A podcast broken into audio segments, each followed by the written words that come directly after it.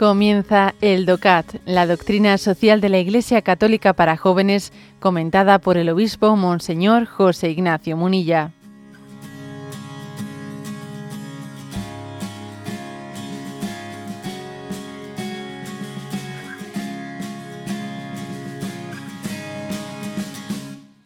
El DOCAT. ¿Por qué debemos los cristianos difundir la paz? Jesucristo estableció la paz entre el cielo y la tierra y abrió todas las puertas a una vida de reconciliación y de alegría interior. Sin embargo, su paz no se difunde por sí sola. El ser humano tiene libertad para aceptar con fe el ofrecimiento de Dios para la reconciliación y para rechazarlo sin creer en él. Ahora bien, e, para ello es necesario que la gente haya oído que la paz es posible con Dios bien para la vida personal, bien entre grupos enfrentados o naciones. Gracias a ello pueden ser, pueden ser conscientes de que cuando se encuentran aquellos que se reconciliaron, estos no se golpean de nuevo, no hay venganza entre ellos, ni ocurre la violencia. El anuncio del Evangelio de paz, con palabras y hechos, abre siempre nuevos caminos para la paz auténtica. Bueno, como veis es un punto en el que se habla de la importancia de difundir la paz con hechos, con testimonios. La paz es posible y yo te, lo voy a mostrar. He tenido esta situación mm, durísima, estaba lleno de, odio, el odio me estaba destrozando, porque el odio destroza, ¿eh? el odio eh, tiene, uno piensa que cuando odia está haciendo mal a la persona odiada y en el fondo el que odia es, la primera víctima de, ese sentimiento, ¿no? Llega a ser autodestructivo. Entonces, el, dar testimonio de cómo, cómo el, haber superado, ¿no?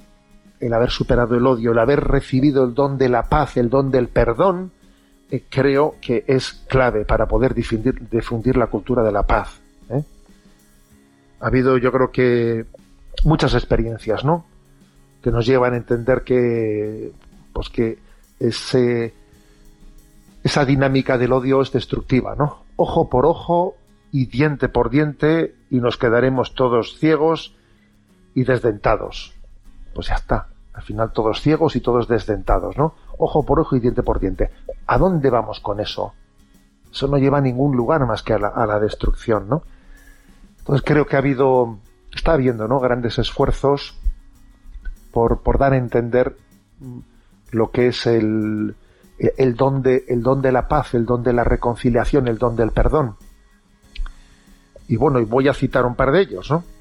Uno, uno digamos, hecho en el, pues en el ámbito de la, inspira, de la inspiración plenamente cristiana, pues el que hizo Juan Manuel Cotelo, con esa película maravillosa documental El mayor regalo, en la que pues trae, trae a nuestra consideración casos concretos en los que en torno al genocidio de Ruanda, en torno a las guerrillas de Colombia, en torno al terrorismo de ETA, entre nosotros, bueno, en torno también a la falta de paz y, la, la, fractura de la familia. Bueno, es, creo que es una película maravillosa en la que se muestra, se muestra, no se habla, se muestra, que yo creo que esto es lo propio de este punto 272 que estamos comentando del DOCAT. O sea, la paz hay que mostrarla. Mira el bien que Dios ha hecho, ¿no? Otra, otra película del ámbito, no, no del ámbito eclesial, sino del ámbito civil, que, que creo que también hace una gran aportación, es la Maisabel. Maisabel, también una película documental sobre el tema de la reconciliación o la petición de perdón de algunos, ¿no?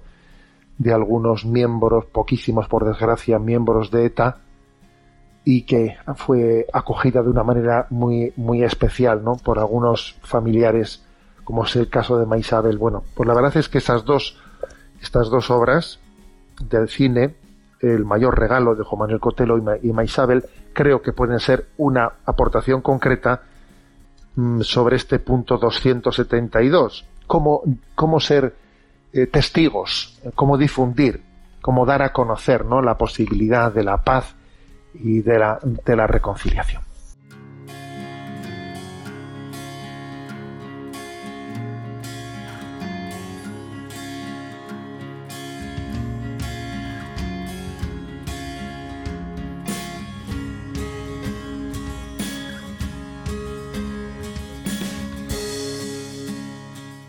Has escuchado el DOCAT, la doctrina social de la Iglesia Católica para jóvenes, comentada por el obispo Monseñor José Ignacio Munilla.